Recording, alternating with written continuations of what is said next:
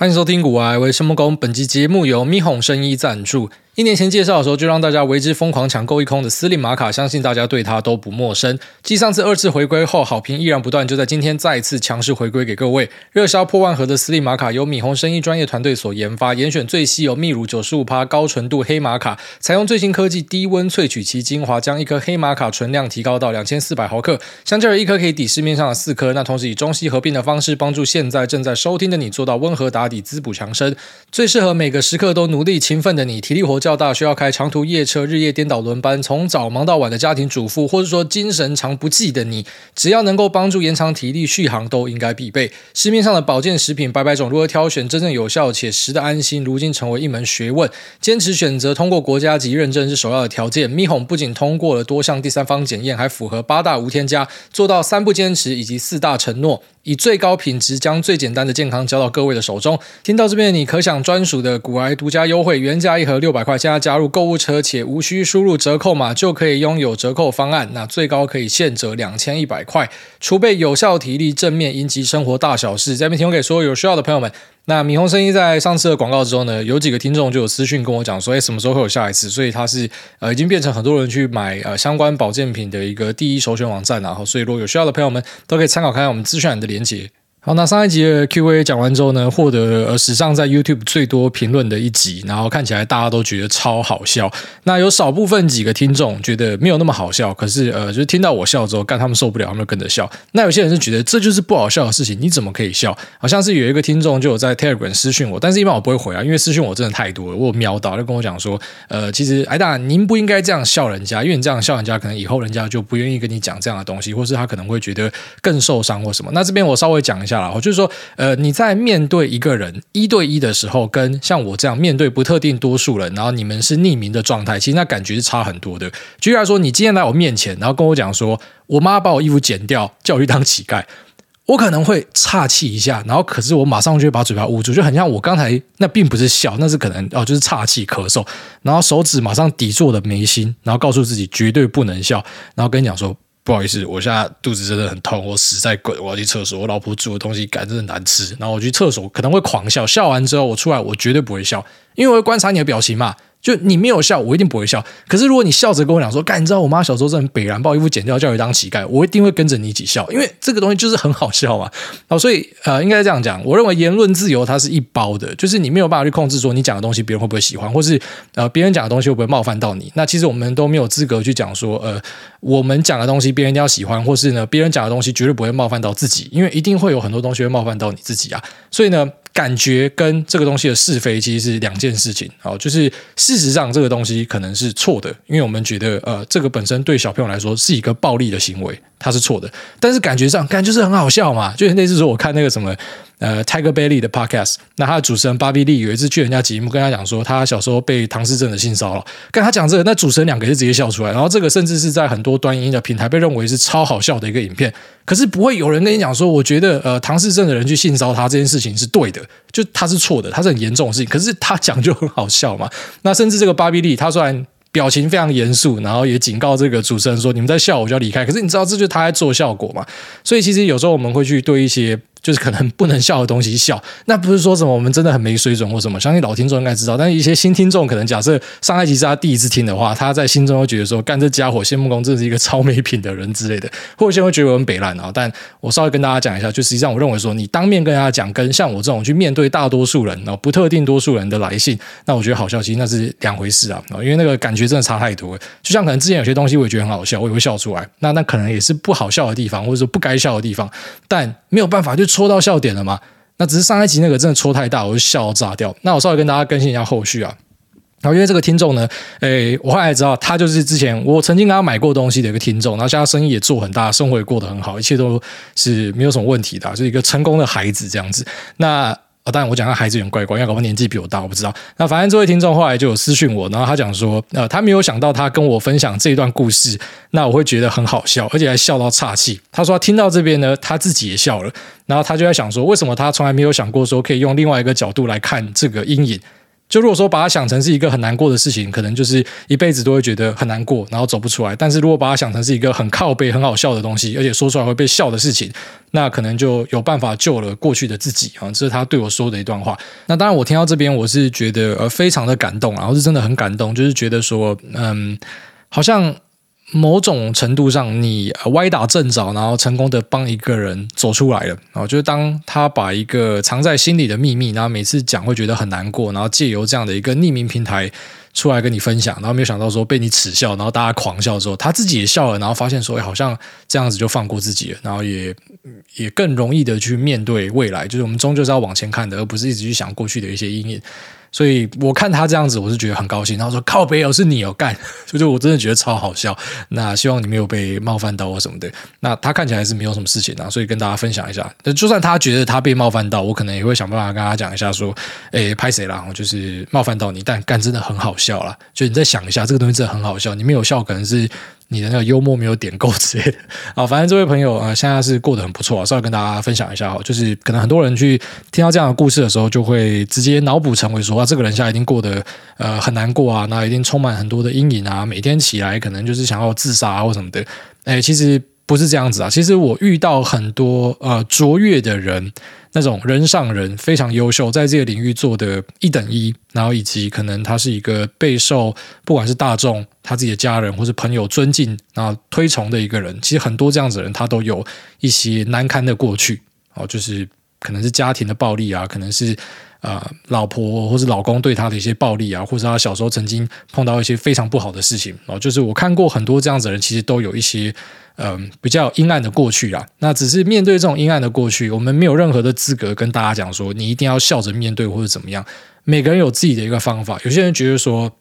然后这些阴暗的过去就是我一辈子死都不要谈它。那有些人会觉得说，这样的阴暗过去呢，我就是每次都要拿出来消费自己啊。其实有很多的 stand up comedian 啊，他们都会去消费过去发生的一些悲剧，然后让它变得很好笑。呃，当然可能不代表说他们觉得这件事情是很好笑的，他只是觉得，诶，我讲出来大家会笑。那可能因为这样子，我又多了一个呃题材可以讲，我也可以赚一些钱，他觉得很好玩。他本身可能不觉得这件事情好笑，可是他讲久之后，他可能自己也过去了，就是他不会再觉得这件事情对他有很大的影响。所以每个人要去怎么样处理他的过去。那是每个人自己的选择。那只是我很意外的是说，诶，他本来没有想过要用笑来解决这件事情，只是讲出来被我笑完之后，那他觉得，诶，用笑来解决这件事情是很不错的，所以也算是一个很意外的发展。然后就是他根本没有想到说讲出来被笑，然后被笑完之后，诶，就没有事情了。然后他刚好也是呃，算是认识我了，因为我们有曾经有这个商务上的往来。然后这个听众他有跟我相认过，所以一切都是很意外。我也不知道是他来留言哦，所以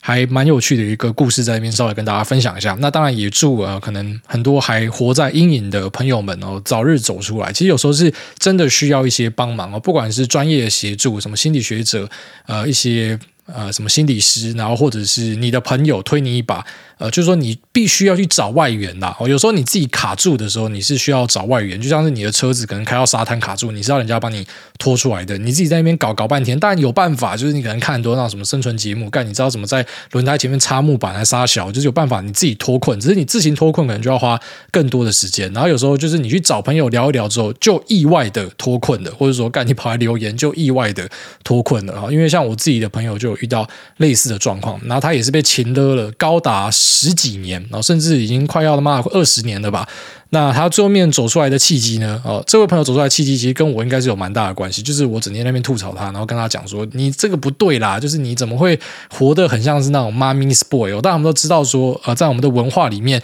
尽孝道是很重要的事情。只是当你尽孝道尽到你的老婆觉得超级不爽，然后你未来的小朋友也会活在阴影里面，然后你的家人整天可能要闹自杀要干嘛的？你觉得这样子对吗？就是你觉得你为了让你的妈妈感觉舒服一点，那你就去牺牲你的老婆跟小孩，这是对的吗？而且且其实你。为了你妈妈做的东西还不够多吗？你真的再继续做下去的话，你是不是有可能你会牺牲掉更多自己的人生或什么的？那只是因为我们身为朋友，我自己不习惯去跟大家下指导棋，就是他来问我，我才会跟他讲我的看法。然后他就是每次都会来问我，因为每次当他呃终于解脱之后呢，可是他又会心软，他可能又想到以前的过去，就是你知道，爸妈假设不是真的那种极端恶毒的，他一般来说他就是同时在对你施加暴力，然后外加呃施加一些疼爱，因为毕竟他是你的爸妈，他可能还是会为你吃东西，他就会买一些圣诞丑毛衣给你，他就会送你巧克力。所以当你想到这些过去的时候，你又会觉得我现在对我妈是不是很残忍？可是最后面发现是你对自己，然后你对你家人是更残忍的。然后直到你想通之后呢，你才会发现说，干过去的二十年好像我跟他妈睡着一样，我现在终于醒来了，然后我绝对不要再回到过去那样的一个状态，然后终于一了百了的把一些有毒的关系给断掉。哦，其实这个是在身边有看过几个案例了，那也稍微跟大家分享一下，也祝大家都可以啊顺利的走出来，不管是用什么形式啊，哦，这个到留言区讲出来被我笑，还是说什么自己去找朋友然后被人家笑，还是你就选择把它深深的埋起来，绝对不要再去想它，这其实都是方法了。那重点就是说要找到自己的方法，大概这样跟大家分享一下。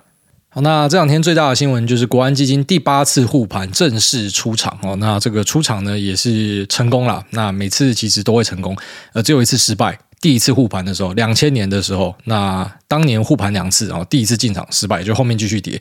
但以长线上来看，你就全胜啊！反正他进场的时候就真的都是便宜的地方啊，只是我们有时候去评估绩效的时候要有这个时间轴的限制哦，所以我们可能就抓啊半年、一年后的状况是怎么样。那第一次呢失败，那后面全部都成功哦。但如果说你跟着进场，你放长一点啊，你还是赢了。那反正总之就是说它的胜率非常高了。那老生常谈哦，这个呃国安基金进场的时候呢，十年线附近呢，它就是一个很棒很棒的买点。那我们这个观念呢，其实从两年前讲到现在，只是你有没有发现啊？就是在二零二二年七月的时候，一样一堆人跟你讲说绝对不要买，后面还会继续跌。好，那二零二零年三月的时候，因为那时候节目才刚录了啊。如果说我们是从二零二零年的一月录到三月的话，也会讲一样的东西啊。那只是就是我们录节目的时候，刚好国安基金化就进来了。那你就会发现说，历史它是会不停重复的。啊，历史它可能重复的方式会长得不太一样，但是呢，本质上是一样，因为它的本质就是人性。啊人性是会重复的，因为很多同样的错，你的祖辈在犯，你也会犯，啊，只是可能呈现出来的东西不一样。啊以前可能大家炒是炒郁金香，那现在可能大家炒是炒 NFT，啊，但是都是炒作嘛，它的本质就是炒作嘛。那恐慌也是一样啊，之前的恐慌可能是因为呃什么呃波湾战争啊，那可能是因为肺炎。那现在可能是因为乌俄战争啊什么的，反正恐慌的理由可能不一样，但是结论都是恐慌。啊，恐慌本身是会重复的。那所以我觉得世界金融史是一个必须要研读的东西啊。就像我为什么会知道他前面护盘过几次，因为我会去考究，我会去了解说，诶，之前为什么他会这样进来。那如果是我在当年开始在做股票的话，我会怎么样做？我觉得这是很重要的一个课题啊，就大家都应该要去做。呃，这种类似回测的一个做法，去了解一下。哎，假设回到当初，我会怎么样做？因为很多东西是会重复出现的。所以，如果你没有看过国安基金的，那你今天看到国安基金进来，你可能就会变成网络上其中一个酸民哦。就是每次国安基金进来，没有意外，都会一堆人跑出来酸啊。因为很多人他赔钱，他不愿意怪自己，他都要怪别人啊。政府叫我买的，呃，那个什么哪个老师叫我买的，呃，那个讨论区谁叫我买。绝对不会去怀疑说，诶，奇怪，这个下单的按钮是在我手上，为什么当初我要下单？反正都是别人害我的啦，都是别人要骗我啦。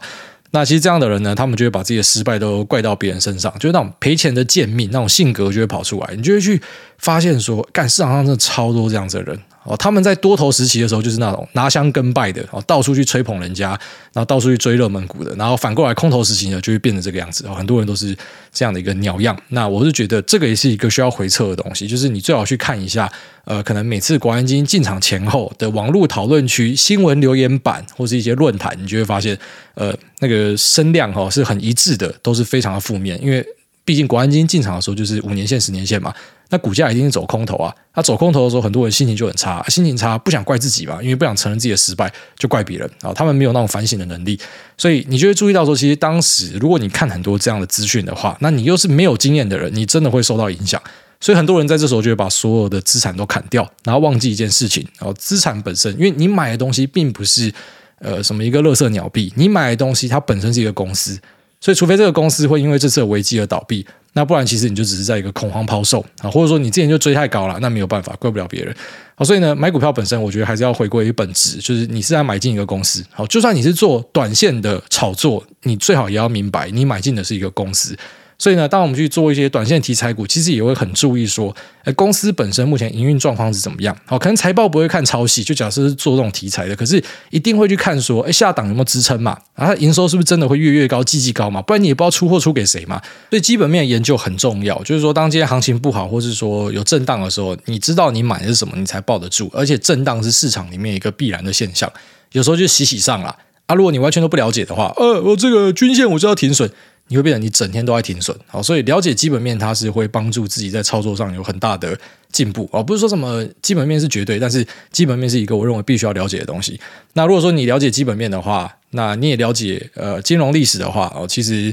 在这个国安基金进场的时候呢，其实你应该会感觉到很兴奋哦，代表说这是国家认证的一个低点。那我们都知道说，国家进场它没有办法抄在最低点哦，就连国家这种等级的，他们有最好的 source，它都不一定可以抄在最低点的。但就那种赔钱见命仔，他们就会相信说，呃，真的有哪一个老师哦可以抓最低点？因为你看他前面示范的哦，就是这种的，我们真的看很多啊。那其实它真的会在市场上啊造成很多的杂讯，所以其实到最后你会发现说，尽量不要让自己曝光在大量杂讯的地方，因为真的会受到很大的影响。那如果说，第一次的呃，国安基金进场，我觉得我们节目开录以来三月，你没有看过的话，那这次你看过，所以你就会知道说下一次啊，如果说你家是什么空手砍光光被吓死的，你就知道说下一次我一定要好好把握，因为第一季一堆人赚什么三五十趴以上，我自己就是超过这个数字啊，啊翻倍的朋友其实还蛮多的，你就发现说，其实当市场我们错过一小段，然后，可能某一段。啊，看那个绩效真的会拉出超悬殊的差距。对，你可能在前面空手，你以为你闪掉十二十趴，后面人家翻倍，你就是完全没有赚到。好，所以呢，长时间的保留在市场里面要有部位，然后这个是很重要的观念。但你会发现说，其实蛮多人没有的。那尽量不要在恐慌中去做太多的操作，这也是很多人没有的。那国安基金退场之后会有什么样的影响呢？这个一样，你可以用各式各样的回测去看。那我直接跟大家讲我自己的一个评论跟结论啊，就是我认为。呃，假设我们现在有两个时空，一个时空就是现在，另外一个是架空。我想象出来的平行时空，那它所有的条件都跟这个时空一模一样。那唯一的差别就是它没有国安基金。哦，所以呢，在这样的一个环境之下呢，我相信啊，就是假设我们遇到大跌的时候，那 A 时空就是我们现在存在的时空。假设呃周荡是五十趴，大盘跌了五十趴。B 时空这个架空出来，它可能会多跌一个十五趴。我说讲十五趴就是讲说乘上一百一十五趴的意思啊，所以可能就是跌个这个五十七点五趴。然后这是我自己的一个想象，就是我认为说下跌的时候它应该会回得更深一点，因为市场上还是会有些人他听到国家队要进来了，政府军要进来了，所以呢他本来要抛售的，他想说好了，我等一下，我观察一下，他就不抛售了。所以呢，我反而认为说就是没有这个国安基金存在的话呢，好，这个影响其实不会很重大。哦，但当然可能都是我们自己的假设啦，就像我自己认为最。理想的市场是根本也不要什么净空令之类的，反正要跌就直接跌到最深就对，因为这样反弹也是最强的。然后这应该是很多老股民都会跟你讲一样的话，就是新手进来可能就会觉得说啊，一定要禁空令啊，政府要保护我啊或什么的。可最后面你就会发现呐，啊，政府介入的地方基本上都不会有好事情的。只要是有政府介入的地方，然后在我们啊人类的宏远历史来看，几乎都会出事情。哦，最好就是政府不要介入，完全都让市场自己的机制去做运作，这才是最好的。这也是我们信仰的一个价值啊。好，所以这个没有国安基金的平行时空呢，它的波动可能会深一点，但是它的谷底跟它的呃坡峰坡谷哦，可能都会跟我们家这个 A 宇宙是长得一模一样哦，只是说哎回档可能会深一点之类的啊，这是我自己的一个猜想啦。所以就算这个国安基金离场的话呢，也不要认为说它会把股市带崩之类的，因为国安基金呃虽然表面上来看它可以动用的总资金是五千亿这么多，但实际上那它只有一次打超过一千亿。那过去的几次呢，都是在一千亿以下。那甚至在肺炎那次只打了七亿。所以说是因为这个七亿导致股市反弹吗？不是，哦，这只是他们进场时间点哦，那一波抓的特别准。那七亿真的不是一个很大的钱哦。当时有很多媒体就是要造神嘛，就开始讲说啊，你看他们只用七亿就护盘成功，就是把这些功劳都推给好像某种上帝出来救援。其实不是啊，就市场本身的机制是很聪明的。啊，他只是刚好在那个地方踩进来，七亿真的没有很多啦，随便一个猛男都有这个七亿啦，啊，所以他不会因为这个七亿而反弹。那你说是因为国安基金他给大家信心，所以他反弹？那你怎么解释这一次？啊七月进场，然后十月还继续跌呢？所以我觉得国安基金本身它是一个啊，就我们会把它当成是一个，好像说，哎，我看到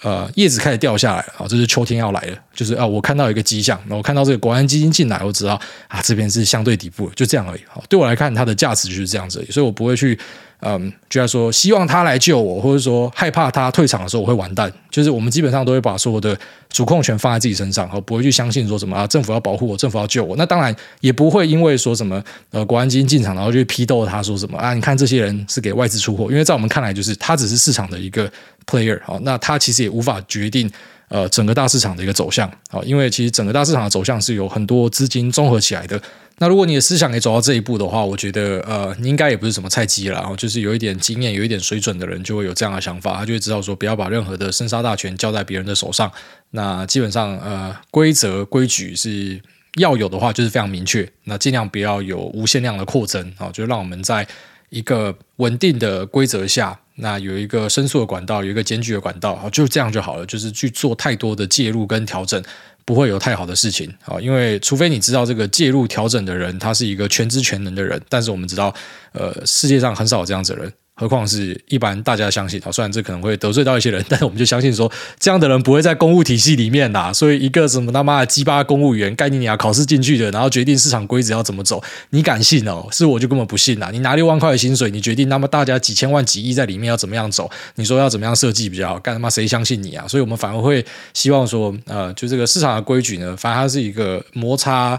碰撞，然后最后面决定出来的啊，决定出来就按照这个规矩继续走下去就好。就是我们最多做一些小修正，可是不要有太多的大刀阔斧啊，什么他妈改革啊！一个他妈刚毕业的就出来跟大家讲说，我们要改革金融市场。干，我看到这种人，我都觉得超害怕的。就你凭什么觉得你理想中的金融市场会是大家觉得好的金融市场？何况你他妈刚毕业，你什么小都不知道。好，所以。我觉得可以认知到这一层的话，你就知道说，这个国安基金进场呢，它就是一个谈资啦。就是我们跟在节目跟大家讲说，好了啦，不要怕了啦。我跟你讲说，不要怕，你还是要很怕，那没关系。国安基金进来了，这样你还要怕吗？那你还要怕？好，那算了，没关系，你就看我赚钱就好，就变成这样的一个形式啊。所以大家不要紧张，不要怕。我觉得这个呃，他们的进场跟出场就是那样而已。好，就是可能之后会看到回档，有些人觉得穿凿附会。好，还这是在念穿凿附会还是穿凿附会？我记得我后来他妈国中刚毕业前的一个。国文课老师刚讲说是要念穿凿附会，但有些人跟我讲说没有，那个就是要念穿凿附会。好，发现就是有人会开始啊穿凿附会讲说，呃，你看这波回档就是因为国安基金退场哦，那个讲出这样的话的人就知道说那个水准不够啊。反正大家放心里知道就好。这边先跟大家讲了，好，那接下来呢，我们可能还是要持续的去关注产业的变化，那才是重点呐。啊，就是这个国安基金进场与否，那就是一个呃过程中的风景而已。好，那接下来我们来聊另外一个新闻哦，就是 Intel 把它的伺服器整机业务卖给了神达。好，那这件事情呢，我觉得对 Intel 来讲应该算是一个小事啊，那对神达来说算是一个呃可能比较大的事情。那 Intel 在近期其实算是割掉了蛮多东西，像是 Optane 的 Memory Service 啊，它的呃 NAND 跟 SSD，那 Switch、RISC-V、5G Modems，然后以及无人机啊，其实很多 Intel 呃可能比较次要的。业务跟生产业务呢，他都把它拆出去。那这个最主要目的，我觉得应该是要专注在晶片设计跟它的 IDM 二点零计划啊，应该是 CEO 的一个 vision，他觉得要这样去实践。那反正拆掉这个业务对 Intel 来讲应该是不痛不痒了哦，就是大家认知的 Intel 伺服器呢，其实是 Intel 的 CPU server 晶片 Sapphire Rapids，好像这样的东西，而不是它的伺服器整机业务。那其实整机业务呢，哎，大家比较熟悉的反而是台厂，就台厂有很多其实是供应的呃四大 Cloud Service Provider，然后或者说中国的呃云服务提供公司，然后以及、呃、可能一些科技公司他们自己的云端计算，然后这其实是由台湾的业者去供应白牌的呃商品。是占比很大的，好，所以这个白牌的市占呢，其实相较于品牌的伺服器来说是持续的往上哦，因为这些伺服器业者发现说，呃，他可以自己去指定规格，然后可能可以用更便宜的价格，也不会被品牌商控制的方法去做自己的伺服器是比较呃符合他们自己需求的哦，就是可以去自制自己去定制它的规格是怎么样。所以呢，大家比较熟悉的这个伺服器定制业者，然后最有名的应该就是纬颖，因为它的纯度太高了，所以大家都会直接想到它。那当然，它的母公司纬创本身也是有在做伺服器，而且最近获得很大的一个关注啊，因为辉达的。它的 GPU 呢，啊，它是没有办法卖给大家，然后让大家去组自己的板卡，哦，就是说它的这个 AI 运算的 GPU 的玩法呢，是它必须要透过它的指定供应商出货。那它的指定供应商呢，目前就是纬创，然后跟 Supermicro。那 Supermicro 美超微这家公司呢，哎，它的伺服器生产呢，有一部分又是伟创做的，所以伟创就变成它的好像在 AI 纯度是很高的。那它当然股价也是表现得很不错。那只是你下去追的，我就不太建议了。就伺服器这个东西在低档的时候。呃，请大家要稍微关注。那时候你不关注，你看一下回头看，干都到天上了，下去追，当然不排除后面还是有肉啦，只是。那个风暴比跟之前是差很多，这也要讲一下，因为有时候我聊到一些东西，那刚好这个股价是在高档的时候，我就会讲说，哎，干你怎么高档在分享？没有没有，干你啊低档就在分享了，是你自己高档才要追哦，所以这个还是要先跟大家讲清楚，就是我现在是跟你讲这个，那整个伺服器的架构跟格局是怎么样哈，因为 Intel 这个新闻所启发的，所以不是去跟你推荐说啊，现在可以买这个东西，因为伺服器我们是从开台以来就一直跟你讲伺服器哈，那这个还是要先跟大家讲清楚，不然后面一堆妈的赔钱货要跑来烦我，那这个。呃，伺服器的业者呢，哦，当然除了我刚刚提到的这几家公司之外呢，哦，还是有很多台系的业者都有参与哦。那可能有些大家没那么熟悉，广达可能大家也知道啦，那它旗下的云达也是很厉害的一个伺服器供货者。那红海啊、英业达，还有我们现在提到的这个神达，然后跟它旗下的神云哦，其实都是在台湾扮演了一个关键的角色。那以市占的角度来看呢，就是全球的伺服器市占来讲呢，其实神达算是排在这些人的后面哦，它是最后一位啦。所以呢，它可以透过。我不知道，就 Intel 卖东西给他，会不会也顺便把一些客户介绍给他，让他可以去拓市场？这是我自己的想象跟猜测。那如果可以发生的话，他应该就有机会可以去往前挑战。那我稍微讲一下，就是台湾这几个伺服器业者，他们最主要的客户是谁了？哈，这个是呃，当然我们去调查看一些资料得知的。哈，那实际上的状况可能部分雷同，可能有些不一样哦。这还是以大家看到的资料为主，我就是分享我自己所知道的一些看法。好，那像最近比较夯的微软哦，因为它跟 OpenAI 的一个紧密结合，所以让大家认为说，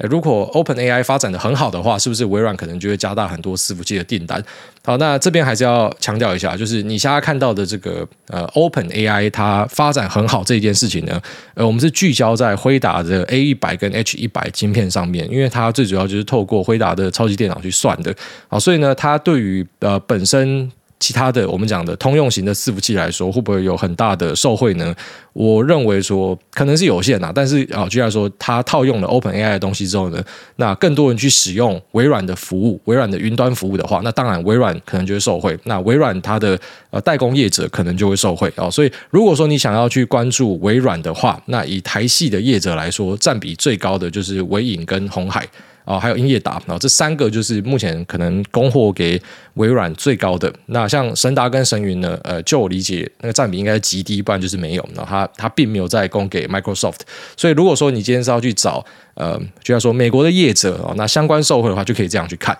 那如果你想看 Meta 的话，那 Meta 最主要都是由云达跟微影在做。好，那就我理解啦，哈，纬颖好像有一点。呃，掉市占的状况，就我理解是这样子啊。当然，他家股价很强或什么的，那是另外一件事。我们不去针对股价做太多评论，我们是讲说这个那基本面的部分，就它的市占是有开始被呃吃掉，但。其实我觉得也难免啦，因为它本身从发展起来，就是本来从伟创这边割出去，然后像是一个呃怎么讲不成功变成人的一个小弃子，就最后面呃成功的被他做出了这个 ODM Direct 模式，然后它市占大喷，然后现在开始被其他业者蚕食掉一点，我觉得是正常，就是这个市占呃下跌，我不会觉得是一个很夸张的事情，但还是跟大家分享一下，就是说呃它市占开始有被别人抢掉一些些啦，那但还是无伤大雅，在台湾是一个非常重要的一个伺服器供应链。那对于一些想要去追踪 Meta 的人哦，像我们自己的做法就是，我们可以从供应链这边去回推，就举例说，Meta 在砍东西哦，其实我们之前在节目有跟大家分享，他砍了手表啊，砍了一些装置，然后可能伺服器哦，有砍了一些东西，本来要扩产线的就缩掉，这个其实就是从供应链这边去回推，就你就知道说啊，Meta 在这边它是有缩手，好，所以呢，呃，去了解一些供应链对大家是有帮助的，就是这样的一个原因哦，因为他们上下游其实会做很紧密的结合。那另外一个比较夯的就是 Google 吧，，Google 它的生产呢，最主要就是在云达跟英业达这边，好，所以英业达其实你会发现说，它在呃各家业者这边其实都可以拿到很不错的一个订单。那英业达其实在车用的拓展，近期就我理解也是有很多不错的消息啊，啊，但是其实以过往来讲，大家不太会去看这些业者，哦，就是以前都有人问我嘛，这种大型业者，哦，他基本上什么都做的，像是我们刚刚提到的什么英业达、伟创、鸿海。呃，广达那或是之前有人会问的什么人保、佳士达或什么的，像一般这种东西，呃，你们来问我的时候，就之前 Q&A 都很多人会问这种大型的呃业者嘛，那我都会讲说，这个我们不太看，因为他的业务太多了，所以呃，就在说你看好他的其中一个业务啊，就在说英业达，我刚刚跟你讲说他车用不错，可是你因为车用跑去买英业达，超怪的，因为它的。呃，规模真的太大，它的东西太广了，所以我们一般会跳过这样的业者。主因是这样，不是说它不好，就是说，因为他们做的东西真的太多了，所以你要这种大牛车飞起来是比较困难的。但是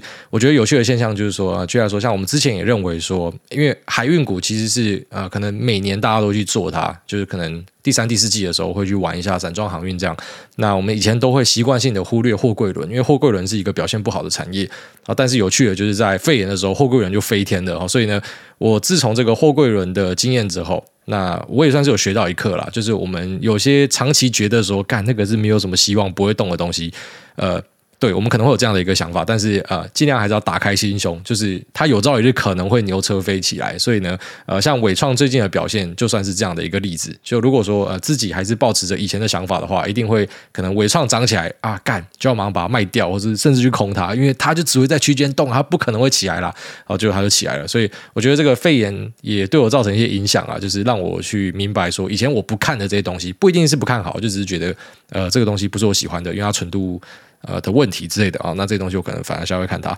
哦，所以就稍微趁这个新闻简短跟大家分享一下，就是台系的呃这些伺服器供应链哦，呃可能纯度没有像纬颖这么高，它整家公司就专门在做伺服器啊，但是呢，他们的业务里面很多是有牵到伺服器的，你可以去稍微了解一下，因为从他们的状况可以去回推供应链的状况。那再来，可能我自己蛮期待一家公司哦，就是技嘉，它拆出来一个叫技刚的啊，我觉得技刚可能就会是纬颖的二点零啊，有机会，只是呃当然跟纬颖比啊，纬颖目前可能还是规模大很多，只是。技刚呢，哈，它也是变成一个纯度很高的伺服器公司，然后从技嘉这边拆出来的。只是这个我听说是一两年之后才会上啊，哦，这个我可能就会去看它。所以你看，就是我们的投资逻辑很明确，就是知道说我们要挑纯度高的东西。那那种呃，可能。即便在一个大集团里面，它的啊占比是还不错，只是因为它集团里面包其他东西，这一般我们就跳过。那这个东西可能就属于我们赚不到的钱呐。就是啊，伺服器的股票这么多，它有一些呃，就像说像是 CPU socket，像是一些接线 PCIe，那或是呃晶片，然后呃以及像是伺服器的整机业务哈，其实这都有很多标的可以选。那只是一般我们不会选到这种啊大型的整机业务厂哦，因为它可能里面附带的东西太多了，所以稍微算是跟大家呃。我觉得偏零散啊，但是你应该听完会有个概念哦，知道说其实台湾的伺服器产业状况是这样，那它其实是一个蓬勃发展的产业哦，在今年经历过一个低谷之后呢，明年就会重回成长，然后继续的往上爬哦，这应该是完全没有问题的。那稍微跟大家聊一下，好，那接下来我们就来进入 Q&A 的部分。地位干你娘的秋口他说。狗比好爆强，哎大你好，小弟是开业医生，那一直都觉得自己就是那个选股天选之人，但是二零二二年一口气赔掉五年以来的全部获利后顿悟，现在改当指数仔，那不知道为什么指数下跌的时候就完全没有感觉，睡得超好。By the way，小弟的诊所每个月都花三万多外包给厂商帮诊所做平面和经营 FB 官网跟粉砖。那最近看了 ChatGPT 和 Midjourney 很厉害，心里动了啊，干脆叫助理用这两个软体做平面就好了，每个月省三万不香吗？那请问艾大有认识什么 AI 海报平面软体能够整合 ChatGPT 文案 Combine Midjourney 的图吗？感谢艾大。哎，好像有一个叫做这个 Gamma 哦，G A M M A 点 A I 哦，它好像是做类似的服务，你去试看看啦。因为我是没有试过，所以我没有想过说，哎，把它整合在一起。如果是我自己做的话，可能是先生图片，然后再文案，然后自己把它拼上去之类。但是我知道现在是有服务在做这样子的东西。其实你之后会看到很多这种叠床架屋的 A I 服务，它的本质可能都是去串呃，可能 Open A I 的东西，或是其他 A I 业者的呃那种大型的运算资料库的东西。那接着呢，他把它套一层皮之后，变成他的东西哦，你一定会看到很多这样的服务出来，所以啊，确实是可以这样去省下三万块。但如果是我的话，我是觉得我不会这样做啦，因为你找这个助理去学，那也是要有一个成本的，就助理他的呃，他可能本身就已经很忙，干嘛每天在那边站着，然后大家一直看他哈，大家去牙医那边就是妈一直意淫助理，他就已经很忙了，然后你下来再叫他去搞这个，就搞不好你因为这样再额外再找一个助理，就未必会比较省啦，所以。我不知道，你可以评估看看啦。那如果这个助理是想要好好的栽培的话，对，让他去学一些这些工具也不错，搞不好他变成妈下一个这个 prompt engineer 哦。那下面这个称 ym 他说感谢祭，最近股市太滋润了，是不是要办感谢祭来祭改一下呢？那可以许愿主委在欧洲大挑战开直播吗？以下开放癌粉大挑战名单候选，再来公阿小。那对啊，确实是过得非常滋润哦。那谢谢大家，谢谢市场啊，谢谢鲍威尔。他讲话终于无效了，就是其实去年是超烦的一个市场，去年是一个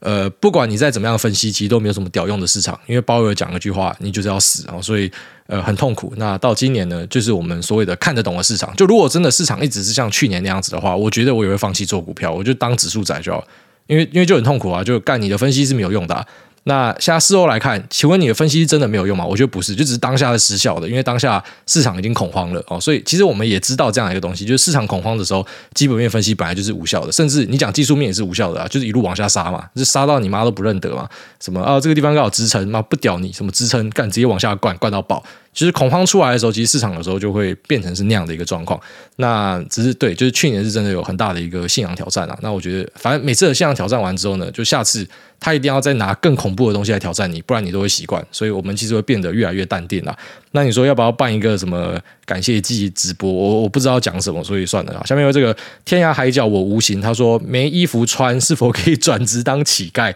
哎，大家你好，当乞丐那一段是本篇精华吧？那我重复听你的笑声好几次，想请问大有没有笑到漏尿？那祝福大家永远都有衣服穿。干你妈的，你只是因为你那个懒觉没力才会漏尿吧？就一般人不太会笑到漏尿啦。呃，笑到漏尿应该是要跟狗一样才会干，像秋口他看到。我的一些朋友，就他很兴奋，他就会漏尿。我只有看过狗漏尿，我还真的比较少看到人漏尿。下面有这个爆炸马斯特，他说：“嗨，我喜欢你啊，我也喜欢你。”下面有这个原来立威密码这么好玩，凯杰小牙签。那大家好，五星好评，不多说了，我只是想强调标题的重要性。想起来大家念三次：凯杰小牙签，凯杰小牙签，凯杰小牙签。好，这是哪里来的奈米屌？下面有这个。Fendi 六他说：“我爱股癌，股癌不爱我。”嗨，艾大你好，第 N 加一次留言，希望被念到。感谢艾大不藏私的分享知识跟经验。那身为采购人员，有一些市场趋势可以跟供应商聊，让我增加市场的方向跟趋势。谢谢。哦，其实采购人员你们可能自己不知道，但你们是市场上呃大家最想要认识的一群人。因为我们如果认识采购的话，我们可以很快的在股票里面，就是说。懂的人呐、啊，然后不懂的认识采购就觉得干那不是一个工作而已。可是懂的人就可以，就像说你现在跟我讲说什么，你们最近开始在疯狂添购什么东西，或者说你们去买什么东西的时候，然后被人家涨价。什么小的，就是光是这样的东西，我们就可以拿来赚钱了。所以这个地方采购人员哦，要交朋友的，欢迎都来跟我交一下朋友啊。下面这个林口半夜睡不着觉，他说林口的不完美。那想想请问大家，对于改车发出噪音的人，是不是应该要直接抓进去坐牢，而不是罚钱了事而已？尤其是半夜的林口赛车场，开在大马路上就够狠了，连巷弄都可以开进来吵。那就算没有判他们死刑，应该也可以关个一两年以上吧？这种刻意的扰民行为，真的应该要去红干。对，我觉得。呃，该关仔都要抓哦。当然，他们可能会有自己的抗辩，就是说靠北哦，妈的就可以改啊。呃，如果是政府真的不想要我们改的话，你就连卖都不能卖啊。对，那我我是同意啊，就是政府应该连改都不能给人家改。就是说你要改帅啊、那你要改性能，我觉得都可以。可是你改噪音，这个是对大家会有影响的东西啊。其实讲到这个，一定也会得罪很多人。像那个 Harley Davidson，他不用改就很大声，但我也觉得妈 Harley Davidson 有够干你娘吵的啊。只是嗯。怎么讲？这会动到很多人的利益啊，这没有那么简单处理啊。所以我觉得第一步可能就是，呃，如果你不是原厂的哦，原厂的可能有一点沟通的空间。但如果你不是原厂的，那故意把它改炒的，我自己是完全赞同说，这些人应该要。呃，这个管子要要拆掉，要要检验，然后要有这个呃噪音的法则。好，下面一位 m a l 他说第一次听到艾大无法控制的笑场，而且没有后面点点点。虽然真的很坏，但是艾大笑成这样，也代表事主可以以诙谐的心态去看待。疯狂的母亲尽力不把自己往悲剧的情节推，那当做自己在看戏一样，人生就是如戏似梦。好，非常感谢诸位的分享，一个。暖男或是暖女啊，下面这个维维婷她说：“贺迟到兄弟团要大团爬起来。”梦工大好，请帮跟迟到兄弟团的李老大说，不要继续出国爽了，也要等其他人啊，不然要一起去的时候，你哪里都去过了怎么办？那另外请教说，您帮小孩配指数六二零八以后使用，选择六二零八外，是否也有正二的部分？若是等到小孩长大约二十年后使用的前提下，正二六三一是否也是可以长期持有、考虑风险的选项？那有听您介绍六三一挂号详听并了解风险，故有此疑问，怕有什么疏漏没有理解之处。那 PS。最爱的还是老婆，虽然一直迟到。兄弟的六，好，那这个关于正二相关 ETF，我前面都聊过了嘛？那六三一、六七五、六八五哦，这个都是很多人的选项。那像六八五呢？呃，我自己就是有在里面买。那曾经有一段时间，我自己可能是里面最大的买家吧。哦，就是那个国泰跟凯基的分点，自己点进去看，就是稍微就知道。但后来呢，呃，拉起来之后，我就把它出掉。那对我来说，这个东西我比较会把它当成是一个。投机的选项啦，就是我不会把它当成是长期投资的选项。那我是有类似的东西，就是假设说要针对指数去开杠杆的话，台指期哦，因为呃，针对这个儿子和部位，在税务的规划上，有些是使用台子期，然后去做无限转仓。那其实台子期你就可以啊，就来说保证金放呃两百万，那实际上一口的大台它是三百二十万，这等于你就是在开杠杆的嘛，你是可以自己这样开啦。那只是。这样开杠杆就是，嗯，就要说当下跌到某个程度的时候，你是有机会会被断头的哦，所以千万不可以，就要说你的所有钱就直接放这个保证金账户，然后还开杠杆，因为呃，如果是长期持有的，有机会你都会被断头哦，不要觉得那种极端事件不会发生。那长期持有可不可以配一些呃这样的一个杠杆型 ETF 呢？哦，之前有一个听众也问过，那其实我觉得。你跟那位听众都算是明事理的人呐，就是一般这种自己知道风险，也有去了解过，那基本上讲出的一些东西，可以让我明白到说你是知道风险存在的，我会比较敢跟你去介绍这个商品是怎么样。那当然，我从来不会跟大家推荐任何的商品，因为我讲过一个最基本的观念，就是说没有绝对适合大家的。呃，投资方式，因为个性不一样，收入不一样，什么那绝对都不一样啦。所以，呃，我之后跟你讲说我自己的一些想法。那我会不会去配一些这种杠杆型的 ETF？如果所说，我会把它当成是一个偏比较投机的部位，就是假设今天。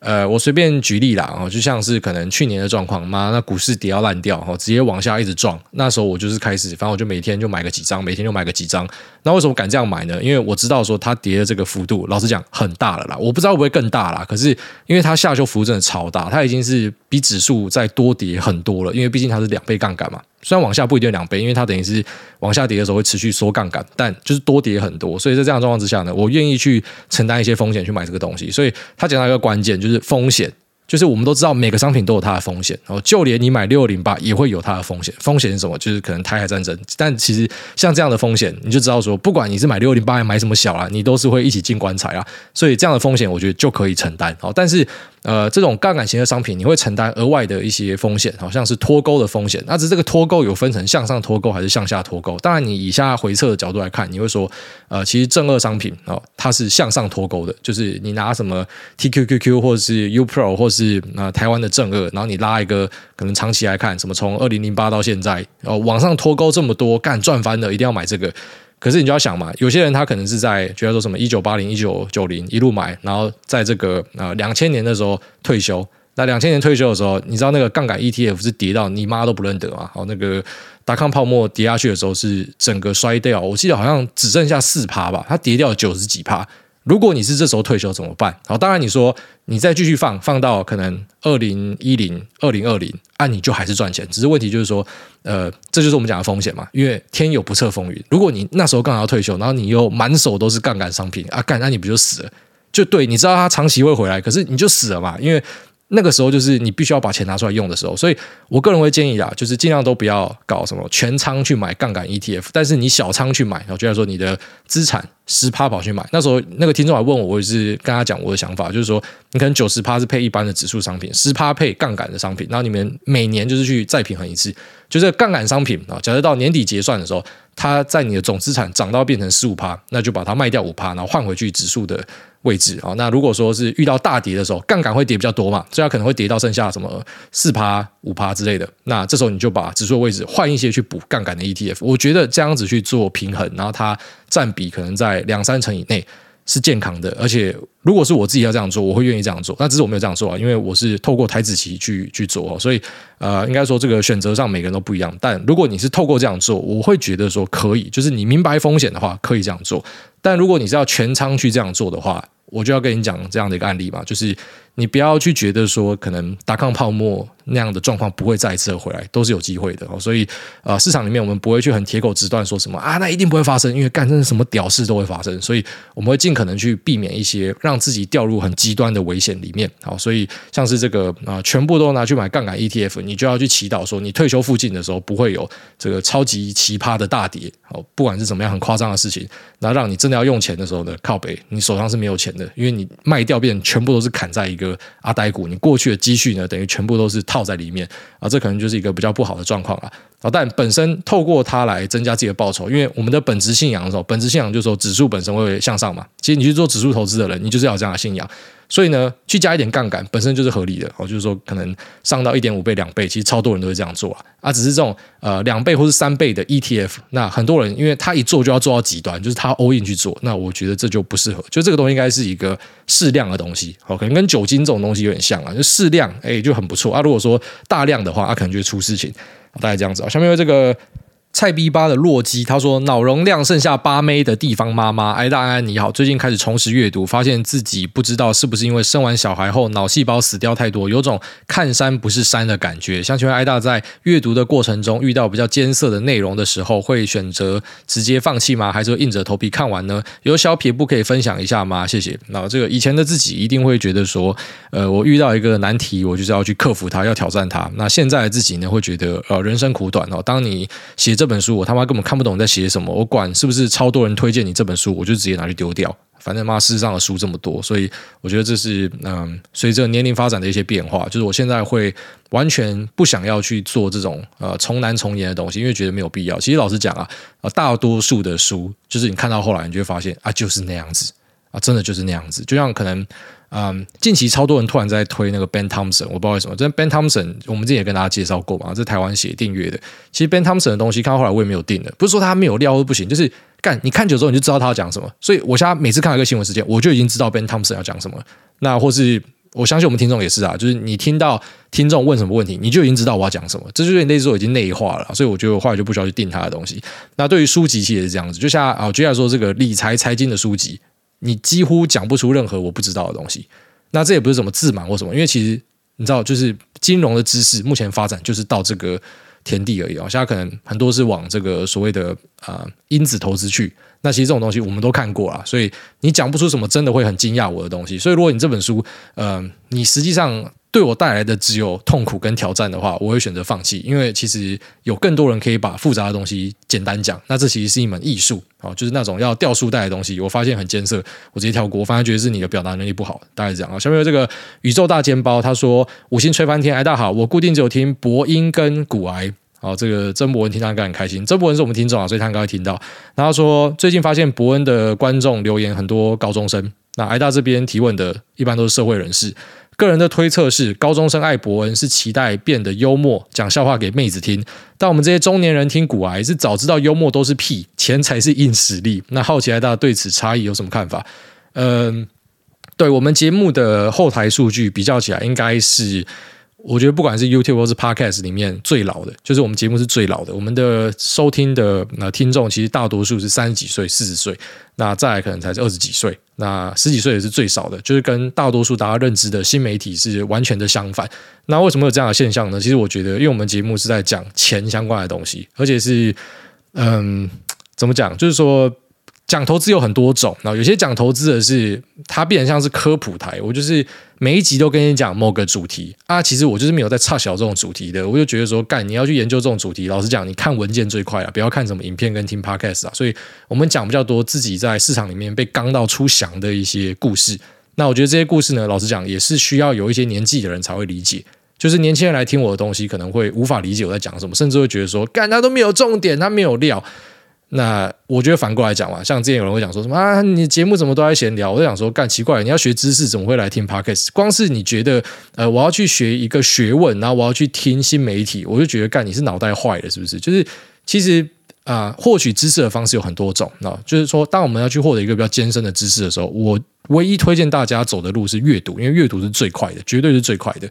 那只是为什么还是会去听一些新媒体节目或什么小呢？因为有时候你要知道是观点，好，那观点这种东西就绝对不是硬生生的一直去抛知识给你，因为没有必要嘛。就像可能我们今天要去聊伺服器里面的规格跟架构，我有必要去抛书袋给你吗？没有啦，那个你去看定锚的分析就好了，就定锚都已经写完了，所以定锚的东西我都看了，只是我不会在我节目直接把定锚的东西翻出来给你讲，也没有办法，就算我要也做不到，因为。啊，第一个是道德问题嘛，这个干那是人家很辛苦写的东西。然后第二个是，就算我翻出来讲，你们一定听到睡着啊，没有必要干。你怎么会想要听什么交换器怎么样运作，然后现在什么规格提升，那这个什么铜箔基板怎么样变化啊？里面的玻纤布要抽掉什么？干讲这个你们一定睡着啊。啊，其实大家比较想听到的是，就对市场的啊可能直接的反应跟变化。那知识的东西应该是自己要去进步，所以应该说节目的时间就这么长啊，你要怎么样去规划？那我们的东西就是比较偏向。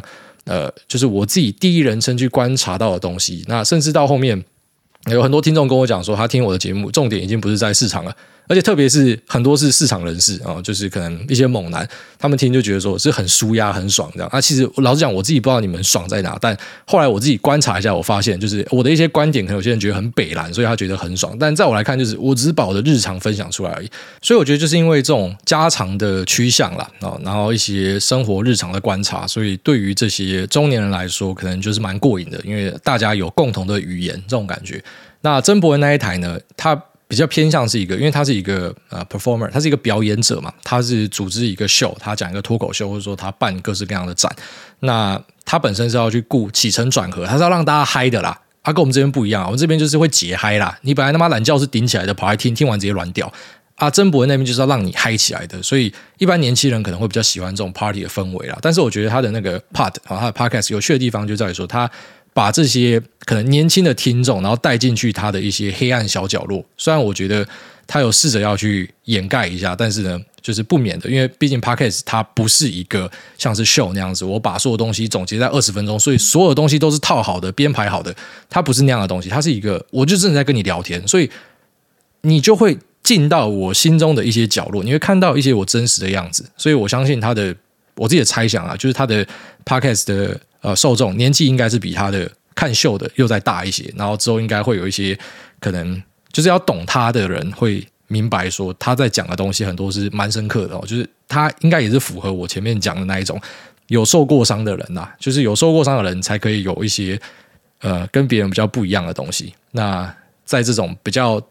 长类型的节目跟你聊天，跟你。分享一些东西的这种场域里面呢，他有办法去跟你讲说，到底实际上为什么他会有那样的想法产生。所以我觉得这是一个蛮好玩的东西啊。那比较年轻可能就是单纯的，因为我刚才前面讲，它是一个比较嗨的东西，所以呃，毕竟是一个秀，所以年轻人然后那刚出社会什么都搞不清楚的，他觉得看这个很爽很舒压，他会过去这样。那只是最后面呢，这些人长大之后呢，我觉得他会更加喜欢，可能他 podcast 的部分会大于他的秀的部分。哦，这个应该是。我相信会有这个发展啊，所以其实这个年龄层的部分呢，不是说什么有些人的呃观众比较年轻，就是他比较幼稚或什么，那只是取向的问题啊。因为你在生命中每个阶段你要的东西都不一样啊，就说不定我到四十岁之后，我这个台会变什么样子？假设还在啊，我不知道，但假设还在的话，搞不好其实会变成一个我想象不到的样子。那可能就对一些这个四十岁的人来说，干超有共鸣的，然后二十岁的听这个就说。靠背哦，这个不就是什么哪一个什么老一辈什么李敖还是谁的台，什么陈文茜台之类，就搞不好有朝一日我们就会变成在年轻人的心目中是那样子的东西。